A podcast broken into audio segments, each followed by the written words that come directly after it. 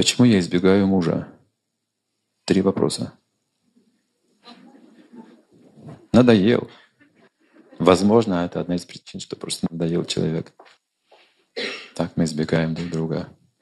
Возможно, есть а, разная внутренняя жизнь, которая не находит общих каких-то вот отношений.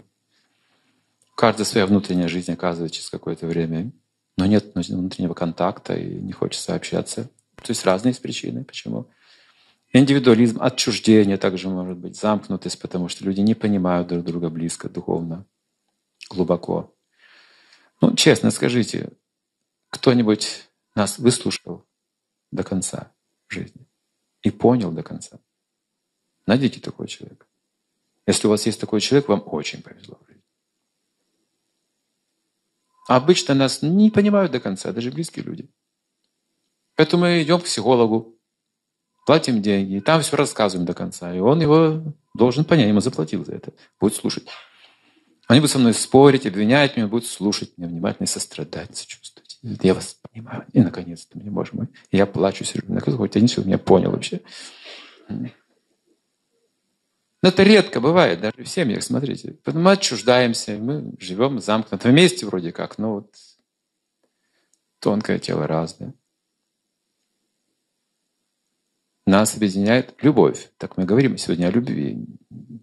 И мы не говорим, что вожделение и любовь — это одно и то же. Это разные вещи. Вожделение разъединяет людей. Вы думаете, азартные игроки садятся за стол игральный вместе?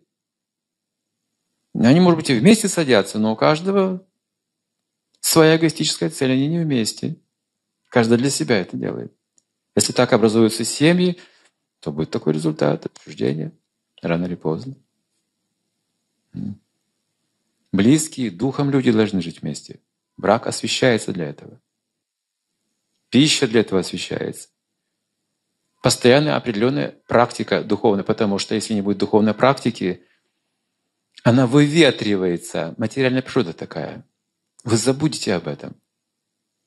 Вот сейчас мы послушаем лекцию, выйдем, а завтра, послезавтра уже забудем, потому что жизнь закрутит нас снова в то же самое колесо и русло, если мы ничего не будем делать.